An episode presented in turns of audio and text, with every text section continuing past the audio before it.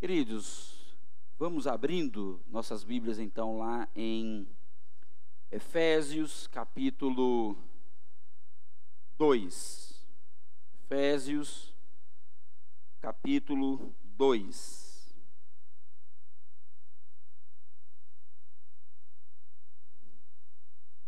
Efésios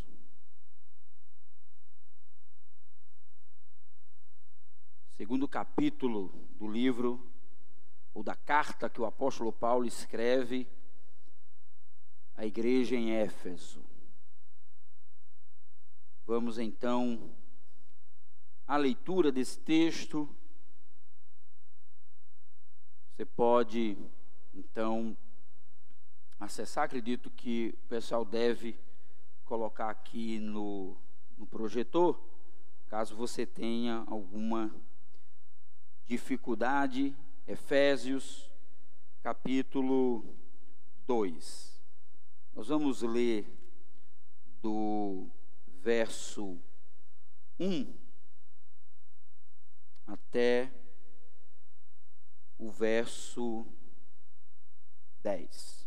Efésios, capítulo 2, a partir do verso 1, que diz o seguinte: Vocês estavam mortos em suas transgressões e pecados, nos quais costumavam viver quando seguiam a presente ordem deste mundo e o príncipe do ar, o espírito que agora está atuando nos que vivem na desobediência. Anteriormente, todos nós também vivíamos entre eles, satisfazendo as vontades da nossa carne seguindo os seus desejos e pensamentos. Como os outros, éramos, por natureza, merecedores da ira. Todavia, Deus, que é rico em misericórdia, pelo grande amor com que nos amou, deu-nos vida com Cristo, quando ainda estávamos mortos em transgressões.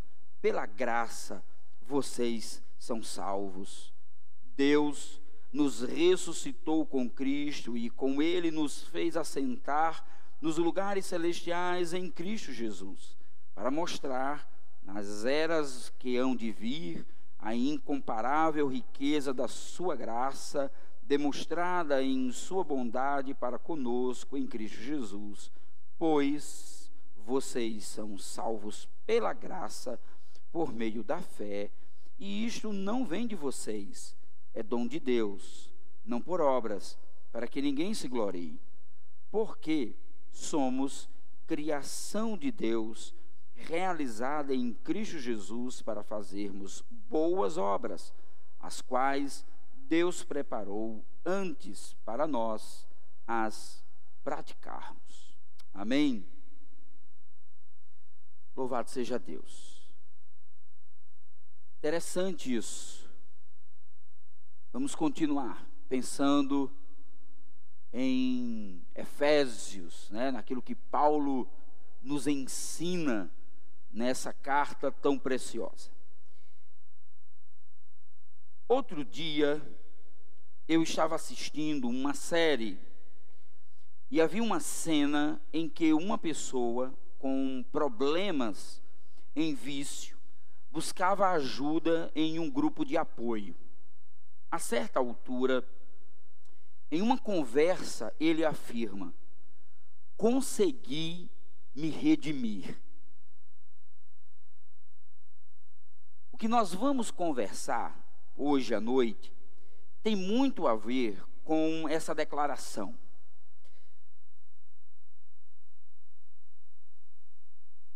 É possível isso?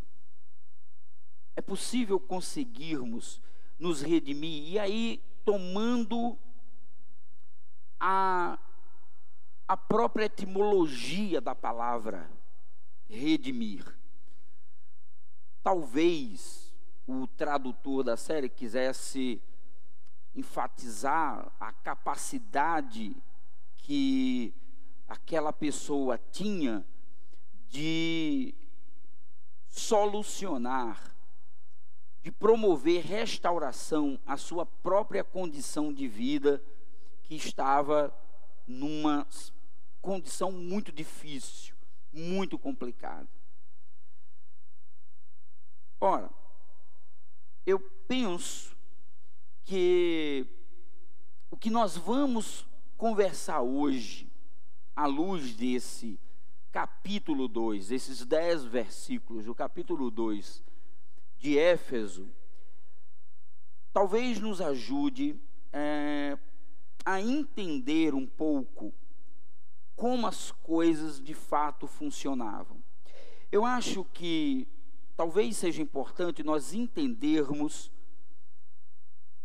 quem era Éfeso, o que era, quem era essa cidade, qual era a dinâmica desse povo e como a vida que essas pessoas levavam repercute de alguma forma na maneira como Paulo escreve e o que ele escreve para esses irmãos.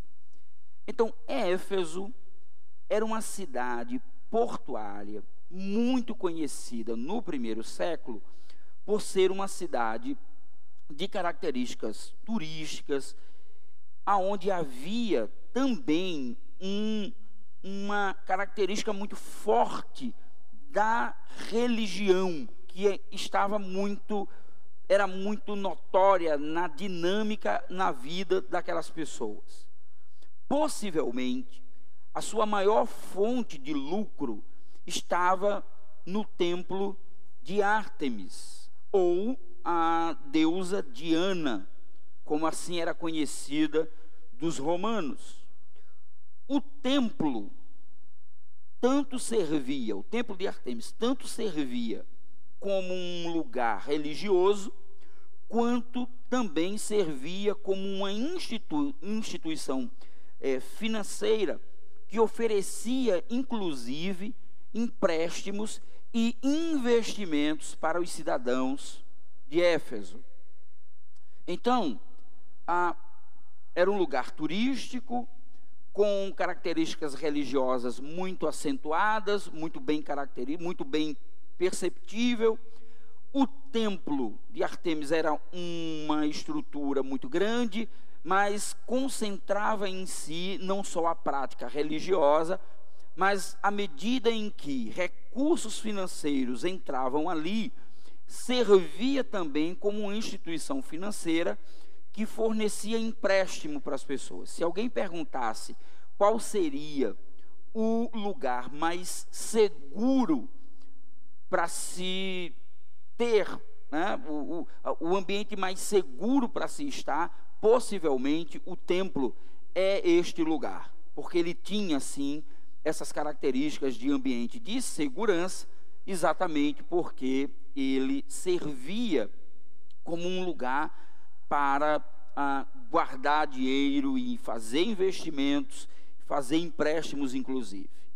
Sendo assim, Éfeso era uma cidade que comportava todas as características de uma grande cidade, especialmente no que se referia a comércio e a própria ideia de uma religiosidade comercial, uma religiosidade que ah, gerava lucro para a vida daquelas pessoas. Vocês vão descobrir isso, por exemplo, quando estão lendo Atos, ah, por ocasião da passagem de Paulo por aquela cidade, como ele causou transtornos para o comércio daquele lugar, uma vez que ele interferia ah, de maneira direta ah, na, na, no comércio na, da fabricação de, de, de ídolos daquele lugar, então era muito forte. Então, Paulo, quando passa ali, pessoas se convertem, deixam de comprar, portanto, o templo deixa de lucrar, as pessoas deixam de ganhar dinheiro, e então isso interfere na vida econômica daquela cidade. É muito interessante isso. Eu não sei se você consegue fazer essa leitura, mas isso é uma influência interessante da capacidade do evangelho de entrar e transformar ambientes. Se havia lucros com base é, em um tipo de religiosidade que enganava as pessoas, que iludia as pessoas, é, e, e, se isso afeta economicamente a vida da cidade, evidentemente que isso tem uma conotação política muito forte, porque é, ele vai, Paulo vai ser perseguido em Éfeso, quase chegando à morte, por causa ah, dessa interferência na vida econômica daquela cidade. Então é muito interessante perceber, inclusive, como o evangelho ele vai se aproximando desses ambientes e ele vai transformando. É por isso que quando nós estamos o tempo todo falando para os irmãos que o evangelho é a capacidade de fazer reflexões que transformam, significa dizer que como cristãos, é, aquilo que fazemos, aquilo que realizamos, tem uma influência importante. Se você está numa sociedade, por exemplo, como a nossa, muito caracterizada pelo consumo, né? pelo consumo de coisas, de bens, e às vezes o consumo de bens que não ah, trazem benefício nenhum. Né? Às vezes estamos lá, queremos comprar coisas, ter coisas que não precisamos, ah, eu conheço pessoas que, por exemplo, dizem: eu vou ao shopping para saber quais são as vitrines que têm o nome promoção.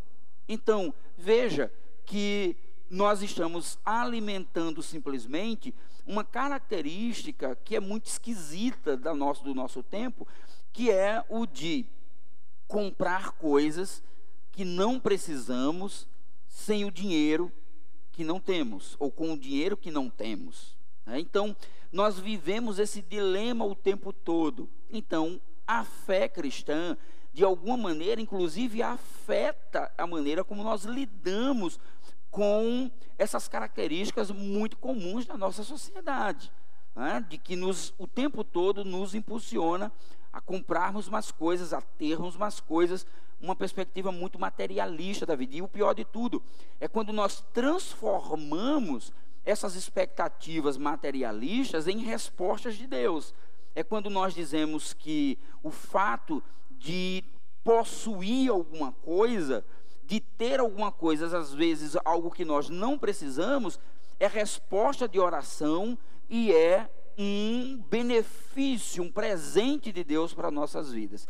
Então nós tentamos, inclusive, isso é o que nós chamamos de uma espécie de secularização da nossa espiritualidade e religiosidade, aonde nós fazemos essa fusão entre as nossas crenças, os nossos valores, os nossos princípios, com essa mentalidade secular que tenta é, a, alimentar o nosso coração e tenta seduzir o nosso coração e a nossa mente, especialmente os nossos desejos, a fazermos aquilo que nós não precisamos fazer.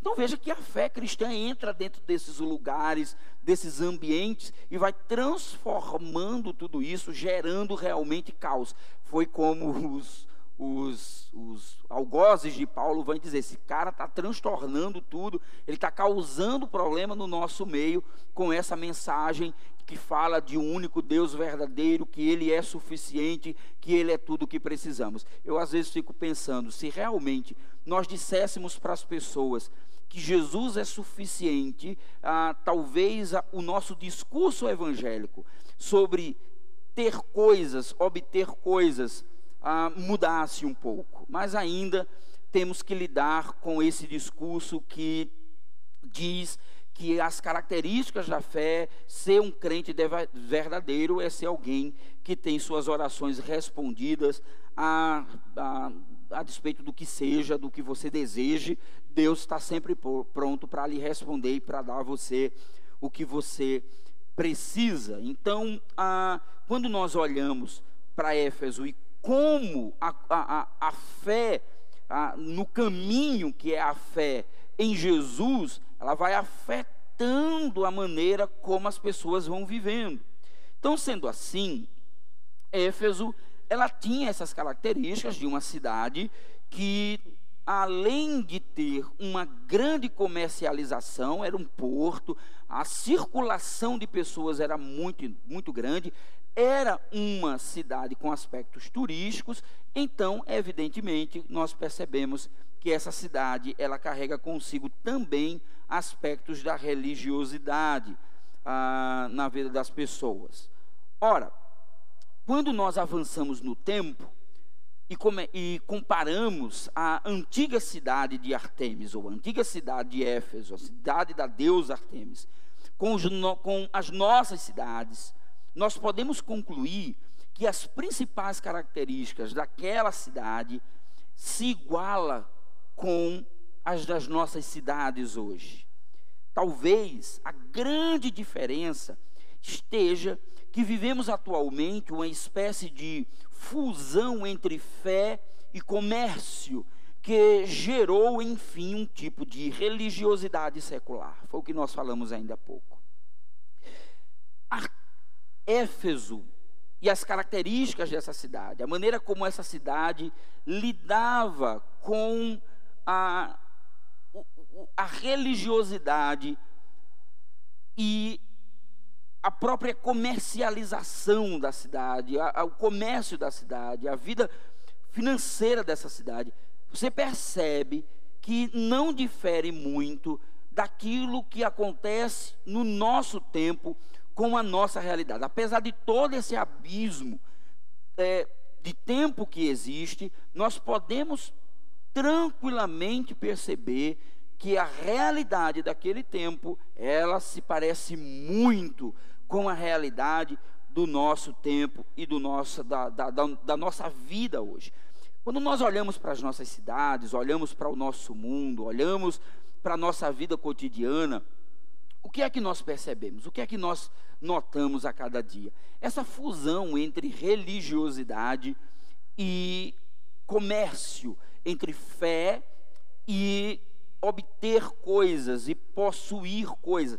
A relação das pessoas com Deus é uma relação comercial. É uma relação aonde nós damos alguma coisa a Deus e em troca ele nos devolve algo. E essa mentalidade, seja ela dentro de uma característica mais mais religiosa, propriamente dita, ou seja, numa realidade aonde nós transformamos essa relação num, num, numa relação secular. Isso quer dizer, todos os aspectos da nossa vida religiosa, elas são engolidas por uma mentalidade secularizada. Então, quando você olha todas essas relações que existem entre as nossas crenças, aquilo que nós cremos e aquilo que nós fazemos lá fora, aí nós começamos a ficar assustados e perceber que realmente nós desenvolvemos um tipo de religião que sai misturando todas as coisas e que, infelizmente, ainda afeta demais a maneira como nós nos relacionamos com Deus. Ora, então, para Paulo, era necessário notar dois aspectos ah, de quem vive essa dinâmica da cidade: quem éramos antes de Cristo e quem somos depois de Cristo. Então, Paulo, observando essa secularização da religiosidade das pessoas, essa relação ah, prostituída entre crer e ter dependência de Jesus, e ao mesmo tempo transformar esse Jesus numa espécie ou de guru religioso, ou de guru que responde aos nossos, às nossas dúvidas e os nossos questionamentos, ou de repente a garantia de que nós podemos, por meio de Jesus, obter coisas materiais. Percebendo isso, é que Paulo começa a refletir sobre a importância de entendermos quem éramos antes e quem somos depois que Cristo ele entra em nossa vida, em nossa história. Então, nós vamos dividir essa mensagem em dois pontos principais e um último ponto que é um ponto explicativo. Primeiro, nós queremos falar sobre que longe de Jesus, longe de Cristo, a nossa condição é de morte. Segundo, Deus em Cristo nos traz de volta a vida. E, por último, Paulo explica algo que é muito importante para nós entendermos essa dinâmica da nossa fé, que é o fato de que fomos criados para frutificar. Então, hoje à noite, nós vamos pensar a partir desses três pontos e tentar correlacionar isso com a nossa realidade, com o nosso tempo, com a nossa vivência. Então, em primeiro lugar, nós precisamos ter uma consciência de que, longe de Jesus, longe de Cristo, a nossa condição é uma condição de morte. Veja, vocês estavam mortos em suas transgressões e pecados, nos quais costumavam viver quando seguiam a presente ordem deste mundo e o príncipe do poder do ar, o espírito que agora está atuando nos que vivem na desobediência. E aí ele diz que anteriormente todos nós também vivíamos entre eles, satisfazendo as vontades da nossa carne, seguindo os seus desejos e pensamentos, como os outros éramos por natureza merecedores da ira.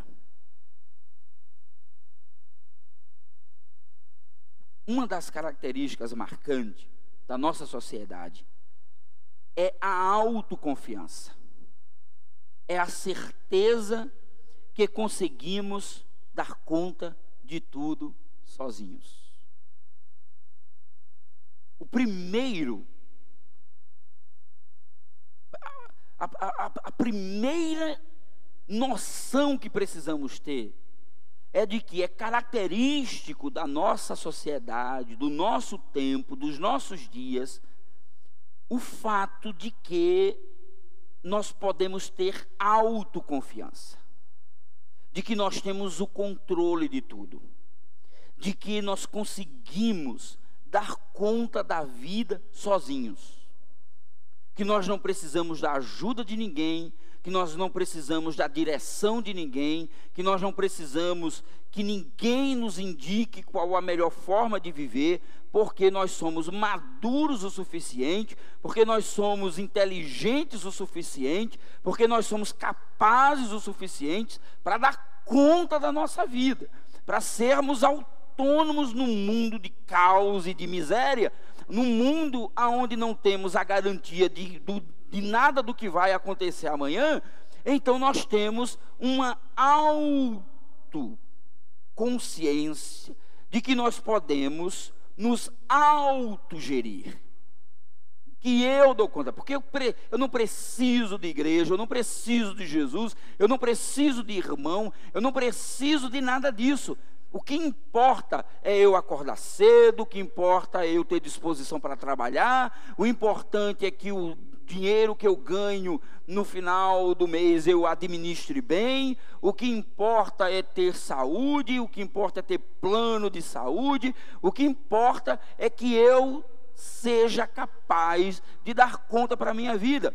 E quem não consegue dar conta da sua vida, vai a ah, pedir para Deus, clame a Deus, né? vá pedir a Ele que Ele resolve. Mas quem é inteligente, quem consegue dar conta da sua vida, não precisa de Deus, porque nós precisamos apenas colocar a nossa vida em ordem. Assim é o mundo em que vivemos. E claro, se as coisas saírem do prumo, nós somos bons o bastante para nos redimirmos. Se nessa caminhada de autossuficiência, vacilarmos, como o rapaz da série, de repente, entrar num mundo, numa realidade de autodestruição sem fim, eu consigo me redimir a partir do momento em que eu siga os passos necessários para minha auto remissão. Como um motorista teimoso que pega a direção errada, mas permanece confiante em seu instinto, assim é a humanidade sem Cristo. Como um motorista que está errado. É engraçado isso. Homens que dirigem, em sua maioria, são autos, autoconfiantes. Né? Então você entra no carro, senta, pega o volante, você começa a dirigir. E aí, você está indo para um lugar, sua esposa está do lado. E aí ela começa a dizer: Tem certeza que esse é o caminho? Tem certeza que você está indo para o lugar certo? E aí, o que é, nós, nós homens já nos irritamos logo de cara, né? Eu sou do tipo que já fecho logo a cara. Eu já não fico dando muita trela. O desespero bate quando você sabe que está errado. Aí você tem que admitir: caramba, ela está certa. Porque nós temos aquela ideia de que nós temos o controle de tudo. O GPS está aqui na minha frente. É só seguir. Então, assim somos nós. Em relação a Deus. Somos esse motorista autoconfiante que, mesmo tomando a direção errada, justifica. Não, é porque eu quis fazer um desvio. Não, eu tô, tô por dentro, tô, tô sabendo para onde a gente vai. Não se preocupe não. Você percebe? Assim somos nós. Nós justificamos o tempo todo a nossa incapacidade de lidar com os próprios erros e os próprios equívocos. Aí eu achei interessante, lendo um comentário do N.T. Wright, ele diz o seguinte, eu acho que é válido para o que estamos falando. Ele diz: de fato, as pessoas geralmente chamam a atenção como prova de que estão no caminho certo, mostrando muita confiança naquilo que estão fazendo. Afinal de contas, essa é uma boa estrada, muito utilizada e de bom estado. Tem sido especialmente comum o argumento de que os desejos e aspirações que as pessoas encontram em seu íntimo foram, obviamente, dados por Deus e por essa razão devem ser seguidos. Veja especialmente esse último trecho, tem sido comum o argumento de que os desejos e aspirações que as pessoas encontram em seu íntimo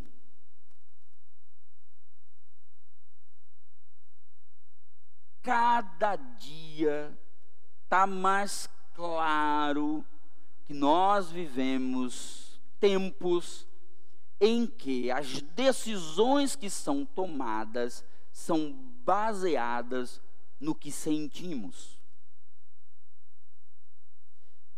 Se eu sentir que você insinuou que eu sou tal coisa, eu posso abrir um processo contra você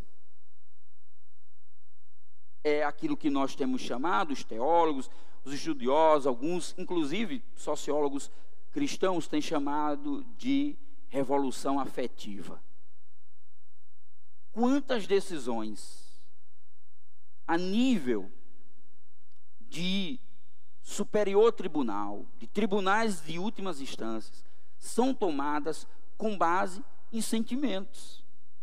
Porque eu senti, porque eu estou me sentindo assim. Porque eu achei engraçado, ontem eu estava aqui reunido, eu não quis me, me intrometer com, né, no, no, na conversa, o pastor fala muito, se mete muito, muita coisa, né? E ontem eu preferi ficar quieto, mas eu estava ouvindo a conversa dos jovens, eles estavam falando sobre a, a importância de dar valor ao próximo, né? a, a, qual era o nomezinho que estava falando? Empatia, aquela coisa toda, e aí como é que é ser empático, empático com as pessoas. E aí eu comecei a perceber o seguinte, que você sabe qual é, né? o, o, seria o antônimo de, de empatia? Seria o quê? Antipatia. Mas é interessante que todos os nossos discursos sobre ser empático com as pessoas é muitas vezes com base em uma pré ou um preconceito que nós temos a respeito do outro e geramos nisso uma antipatia daquela pessoa. Então veja, às vezes eu fico olhando as falas das pessoas. Quando a gente diz assim, ser empático com alguém, o ponto de partida parece ser sempre o nosso. Parece que a gente fala assim, eu, é, defina o que é ser uma pessoa empática, uma pessoa que, né, que valoriza o próximo.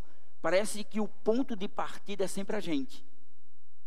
Nós pensamos muitas vezes naquilo que as pessoas deveriam fazer com a gente. Você percebe?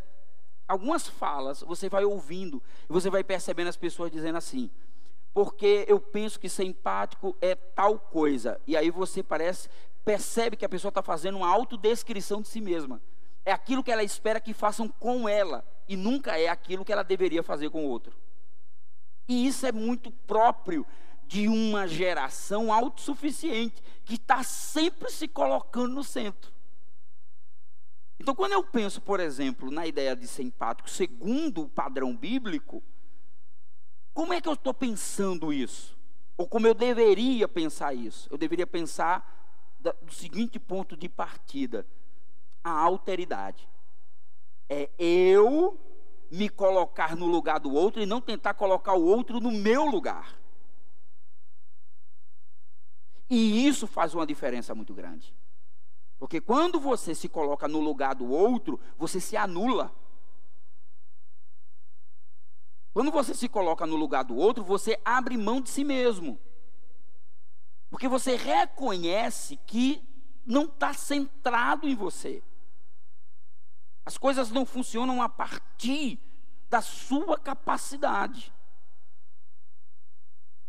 Então, quando vocês lembrarem lá do texto, eu vi o pessoal comentando o texto lá, é, quando Jesus fala, né, conta a história do bom samaritano, ou do samaritano, né, conta a história do samaritano e fala do próximo, é, não é, a, a perspectiva de Jesus ali, não é quem são as pessoas que estão próximas de mim, mas é quem é próximo do moribundo. Não é quem é não é quem está próximo de mim, mas quem é ou quem são os próximos de que estão caídos lá fora. Quem são os próximos de quem está vivendo uma vida de terror, de miséria, de violência lá fora?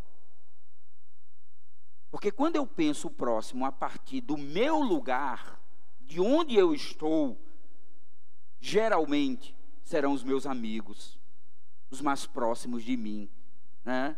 em relação à amizade, à igreja. Mas quando eu me pergunto, eu sou o próximo do cara que está pedindo dinheiro no sinal? Eu sou o próximo do irmão que teve a conta de energia cortada. Eu sou o próximo do irmão que não conseguiu fazer feira esse mês porque teve que pagar todas as suas contas e não sobrou dinheiro porque as coisas estão muito caras. Quem é o próximo de quem não tem próximo? Porque nós temos próximos.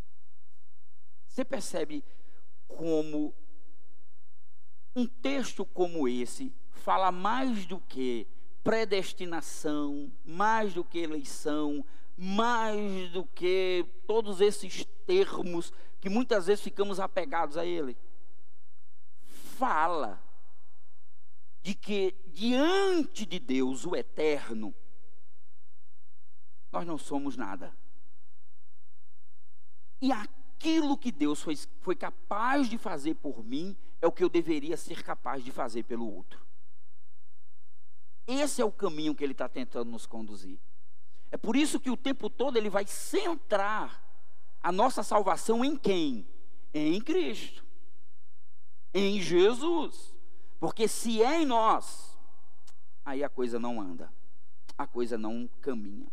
A realidade é que no passado nós estávamos mortos em nossas transgressões e pecados.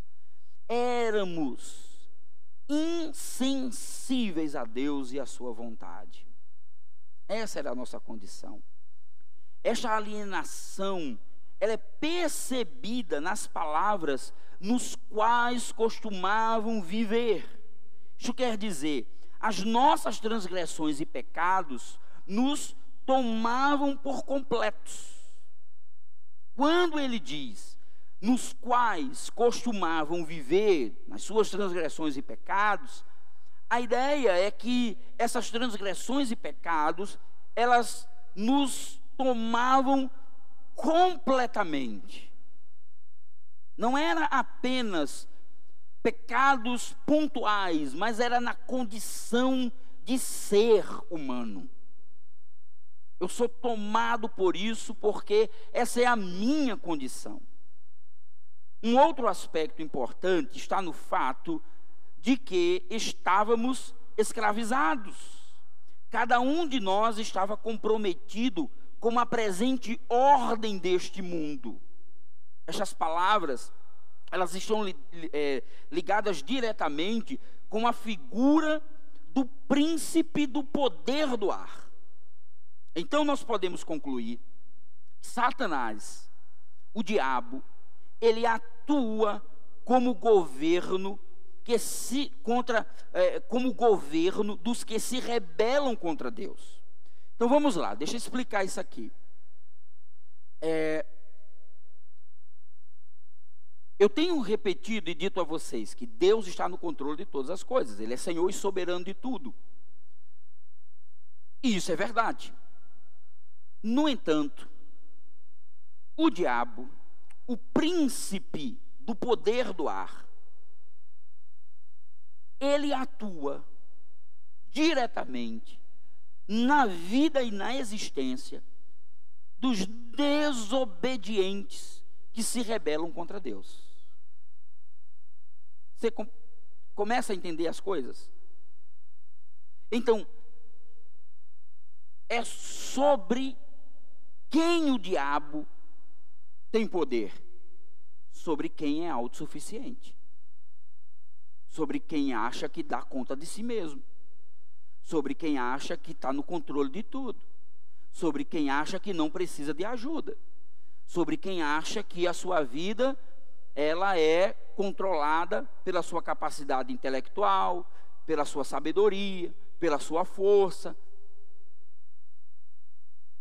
É sobre essas pessoas que o diabo exerce poder, autoridade, e assim ele domina todas essas pessoas, e é assim que Paulo começa a perceber dentro né, dessa estrutura nova, dentro dessa realidade de vida em que vivemos, entre amar a Deus e ser chamado e vocacionado por Ele, e viver uma vida de rebeldia, uma vida de distanciamento dele. Então, sua presença, ela é percebida em vários lugares. Onde, onde é esse ambiente, esse ar que o texto bíblico se refere? Essas regiões que o diabo se refere, que, que o Paulo se refere.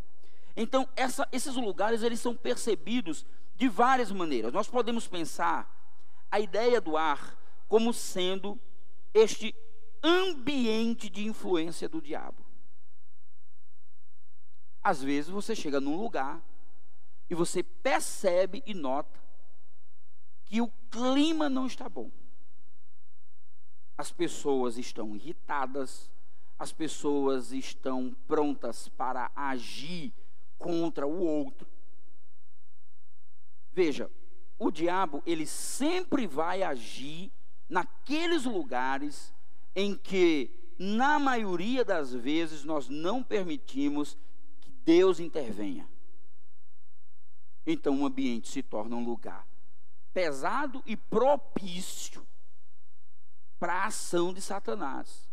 Porque esse é, um, é o ambiente onde ele opera, onde ele age. Esse ambiente pode ser vários lugares. Pode ser instâncias de poder, instituições.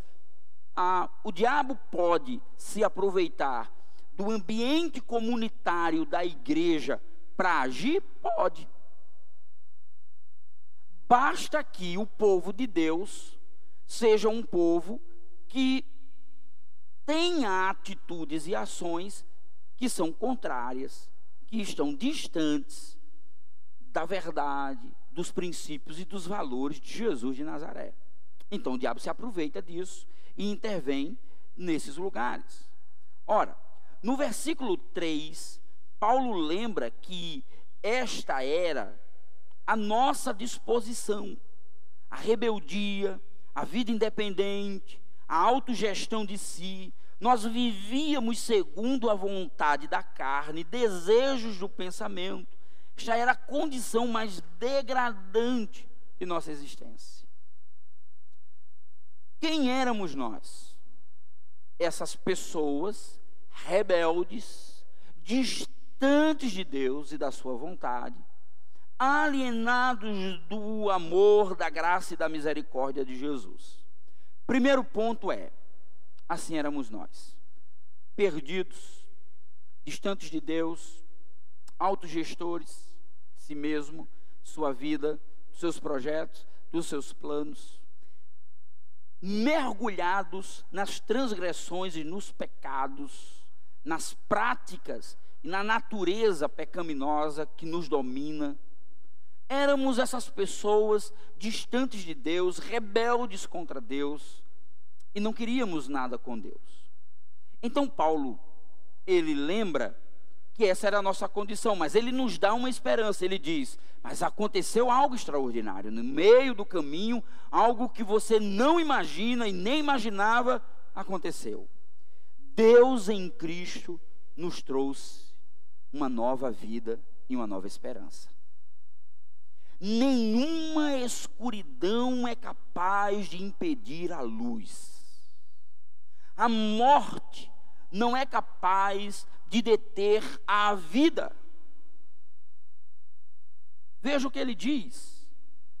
Todavia, Deus é rico em misericórdia, pelo grande amor com que nos amou, deu-nos vida com Cristo, quando ainda estávamos mortos em nossas em transgressões, pela graça vocês são salvos.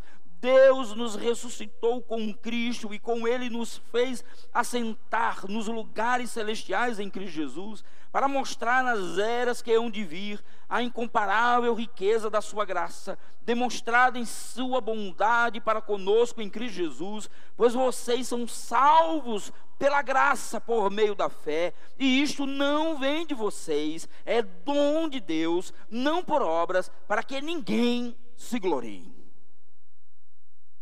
Nenhuma escuridão pode impedir a luz, mesmo que a condição do passado tenha sido uma condição de miséria e de desgraça mesmo que no passado, rebelados contra Deus, alienados do amor e da graça de Jesus, ainda assim Ele nos amou. A morte não é capaz de deter a vida.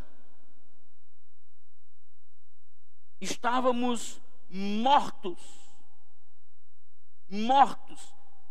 Pense que não tem como um morto reagir espiritualmente não conseguíamos dizer nada. colaborar com nada. Se de alguma forma, mortos em nossas transgressões e pecados, pudéssemos responder positivamente a Deus, pudéssemos de alguma forma nos autorredimir, Jesus não precisaria ter vindo.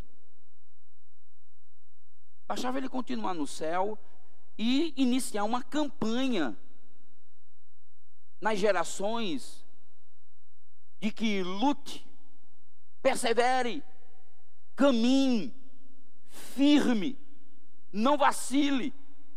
Porque se você continuar assim, você vai conquistar a herança da vida eterna. E a morte não terá mais domínio sobre você. Mas não tem como. Não é possível. As palavras de Paulo aqui, elas são poderosas e confortadoras ao mesmo tempo. São palavras que exercem poder sobre nós, mas que também nos confortam. Porque, em primeiro lugar, a despeito da nossa condição passada, Deus nos amou. Se isso não comove o seu coração, eu não sei o que é possível comover. Olhe para quem você é. Faça uma retrospectiva na sua consciência. Faça uma retrospectiva nas suas práticas. Que você vai lembrar que ao longo dos anos de sua vida, você tem desobedecido a Deus, nem que seja no seu pensamento, nem que seja lá no fundo da sua alma, há um desejo distante de Deus que está o tempo todo tentando ir ao, a de encontro, no sentido de confrontar o Senhor as nossas vidas. Porque assim somos nós, é a nossa natureza, é a nossa condição.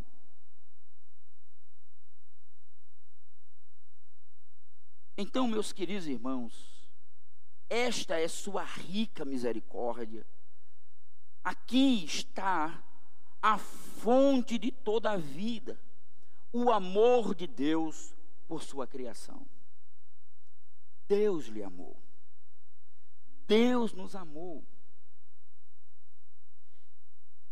Infinitamente nos amou. Na cruz, Ele nos amou. Morto ele nos amou. Pelo poder de Deus que opera por meio do Espírito Santo, ele ressuscita Jesus dos mortos, porque ele nos amou. Você e eu somos frutos do amor de Deus. Tudo que você faz, tudo que você pratica, tudo que você faz de bom, tudo que você faz de bom para alguém, tudo que você faz para Deus, tudo que você faz como uma forma de demonstrar cuidado com as pessoas, ou tudo que você faz como um ato de adoração e de louvor, essas coisas que nós fazemos, cantar no culto de domingo à noite, ouvir a palavra, ler a Bíblia, fazer qualquer coisa que dê uma ideia de que nós estamos exaltando a Deus, essas coisas nós não as fazemos porque queremos obter de Deus alguma coisa. Nós a fazemos porque Deus já fez. Porque Ele já fez, nós nos lançamos aos seus braços em adoração e louvor. Pelo que Ele fez, nós rendemos a Ele graça, nós mergulhamos na Sua palavra, nós insistimos com as pessoas que essa vida que nos alcançou é a melhor vida que alguém pode ter. Nós não fazemos isso porque queremos ser melhores com Deus ou que Deus seja melhor conosco, porque não é possível Deus ser melhor do que Ele é, porque Ele já é tudo em nós e Ele já fez tudo em nós. Então, quando você sai da sua casa, você já sai com esperança. Você não sai em busca de nada, porque, como nós vimos na semana passada, o Senhor nos abençoou com toda sorte de bênção. Você não precisa estar preocupado com o que você vai ganhar, porque você já ganhou, você já tem. Então, Paulo agora, ele esclarece, esmiuça, dizendo para nós que essa nova vida que temos em Jesus foi por causa da graça do Pai bendito. Foi seu amor que levou Cristo à cruz, assim aplacando a ira de Deus, como ele diz, nós estávamos debaixo da ira de Deus. Então, ainda mortos, em nossas transgressões, ele nos deu vida por meio da sua graça. Estando mortos, Deus nos deu vida mortos, irmãos. Nós estávamos mortos e Deus nos deu vida. Eu não precisei fazer alguma coisa para ter vida novamente. Porque morto não reage. Então Deus vendo a nossa condição, então Deus nos vendo no nosso estado de miséria e desgraça, nessa vida de putrefação, de desgaste, Deus nos dá vida. Vida. Que coisa extraordinária, meus irmãos. Por causa da ressurreição de Cristo, nós temos antecipado a nossa própria ressurreição. E mais que isso, nós fomos posicionados no melhor lugar que se possa estar, nas regiões celestiais, em Cristo Jesus. O que nos falta? O que lhe falta? É um carro? É uma casa? É um filho convertido? É um marido convertido? O que lhe falta? Uma vida financeira confortável? O que é que lhe falta? Um bem material? Um casamento? Um namorado, uma namorada? Um filho? Uma cura?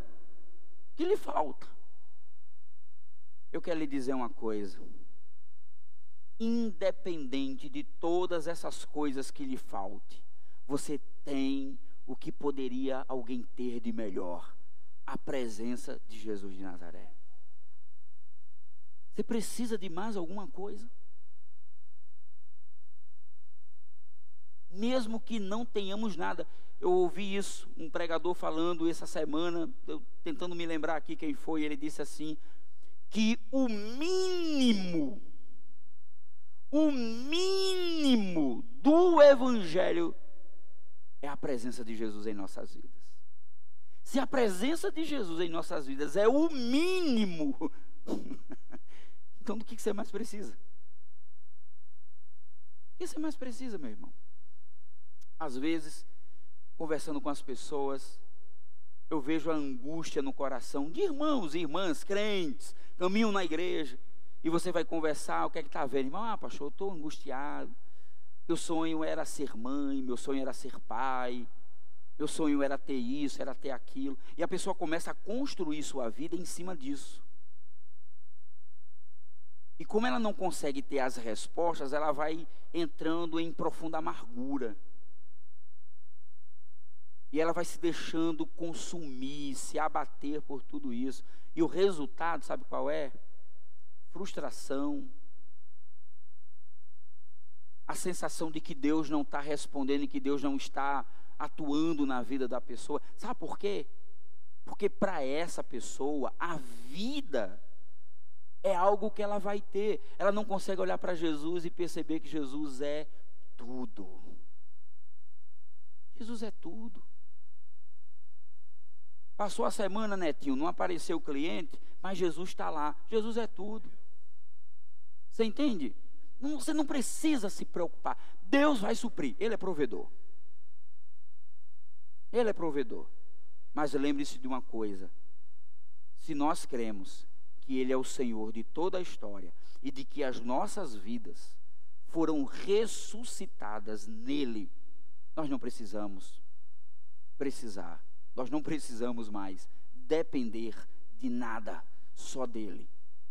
Só dele.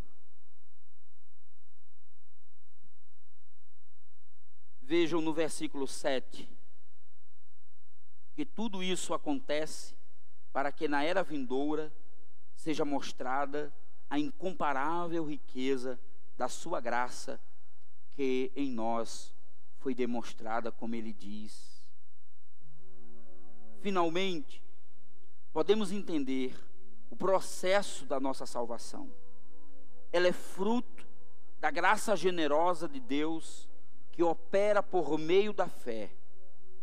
É importante lembrar aqui que a fé, como diz N.T. Wright, não é o que fazemos, mas a certeza do que Cristo fez. Você percebe, irmãos? A fé, ela não é algo que fazemos, mas é a certeza do que Cristo fez. Às vezes as pessoas dizem assim: você precisa ter fé para que Deus faça tal coisa. Você já viu isso? Fulano, tenha fé. Porque se você ter, tiver fé, Deus vai responder.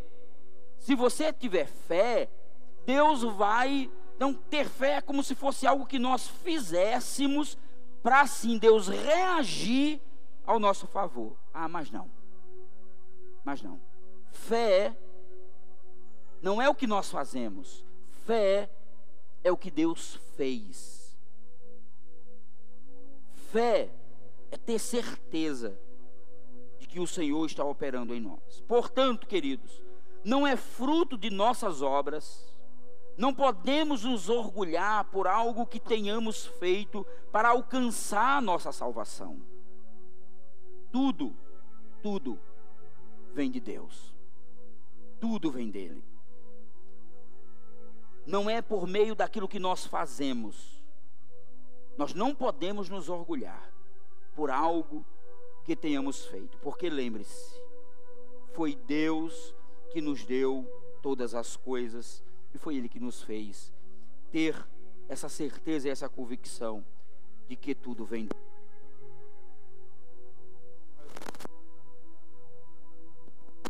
Concluindo aqui, queridos, criados para ficar. Criados para ficar. Oi, vamos ver se continua aqui. A última parte desse texto está no verso 10. Porque somos criação de Deus, realizada em Cristo Jesus, para fazermos boas obras, as quais Deus preparou antes para nós as praticarmos. Então veja que coisas extraordinárias. Quer dizer, a construção do versículo 10 é um verdadeiro refrigério, porque provavelmente Paulo está enfatizando aqui a ideia de que uma nova criação, ou a ideia de que uma nova criação em Cristo foi realizada em nós. Nós somos como um poema de Deus, um poema que Deus escreveu em Cristo Jesus. Mas esta nova criação tem um propósito: para fazermos as boas obras. Nós não somos salvos pelas boas obras, mas somos salvos para as boas obras.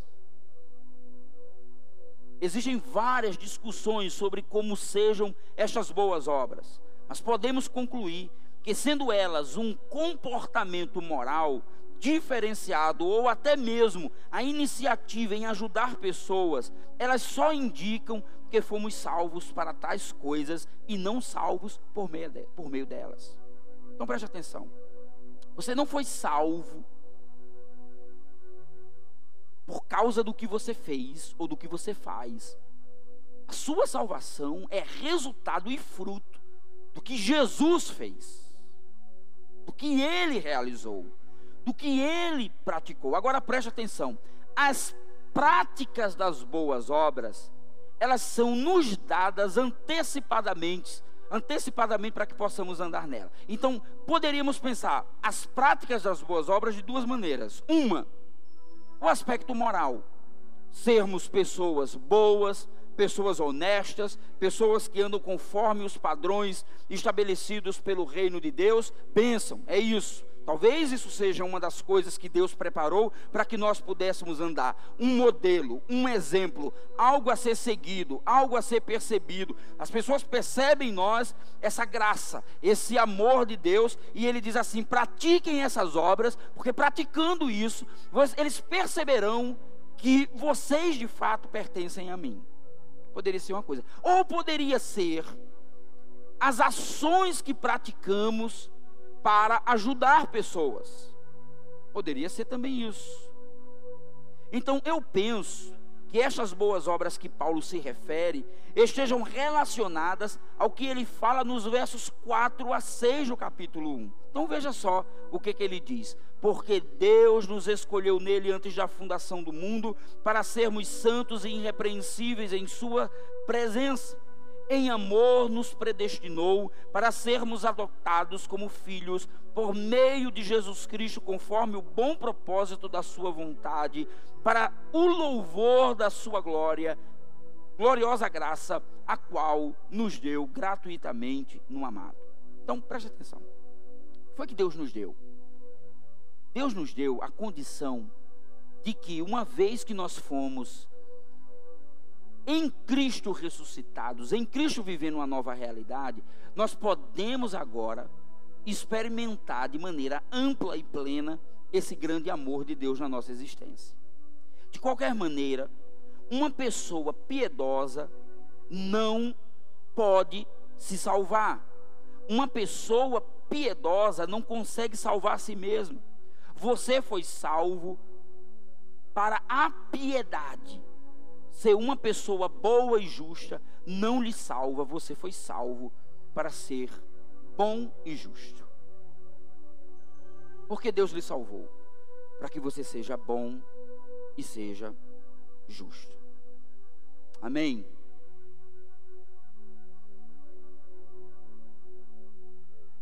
Nós vamos concluir então. Esse som que está saindo, esse áudio que está saindo aqui é aqui mesmo? Tem um sonzinho aqui? Ô, oh, Valão. Você foi transportado para aí? Eu estava com medo já. é, cara, é. Jesus ressuscitou aqui, eu não vi. Trouxe. Quanta riqueza podemos extrair do versículo 10? A nossa condição, desses dez versículos a nossa condição passada era de morte e distanciamento de Deus por causa dos nossos pecados e transgressões. Como podemos ver hoje as pessoas elas andam em seus próprios caminhos, conduzidos por forças espirituais que atuam para que vivam em desobediência. Mas Deus, que é rico em misericórdia, nos alcançou por meio da graça nos deu vida, tirando-nos da condição de pecadores. Tudo que temos é dom de Deus, não vem de nós mesmos, não damos conta de tudo, dependemos da intervenção do nosso Deus. Então, queridos, somos feitos uma nova criação em Deus para uma vida frutífera, de boas obras que foram preparadas antes de qualquer outro tempo, de qualquer outra criação, para que pudéssemos praticá-las. Nessa condição, louve a Deus por nossas, por sua, por nossas vidas estarem debaixo do seu sustento e da sua graça. Nunca se esqueça, você estava morto, eu estava morto, e estávamos mortos nos nossos delitos e pecados. E Ele nos deu vida nessa condição, e nos restaurou, e nos redimiu, e nos comprou. Se você ler o capítulo 1 e o capítulo 2 de Efésios, parece que está ali o tempo todo na cara da gente que aconteceu no Êxodo. Deus libertando o povo, Deus restaurando o povo, Deus redimindo o povo, Deus tirando o povo da escravidão, Deus dando ao povo condições de enfrentar coisas que eles não poderiam enfrentar sozinhos. Então, é isso, foi isso que Deus fez por nós. Nos deu essa vida completa e plena.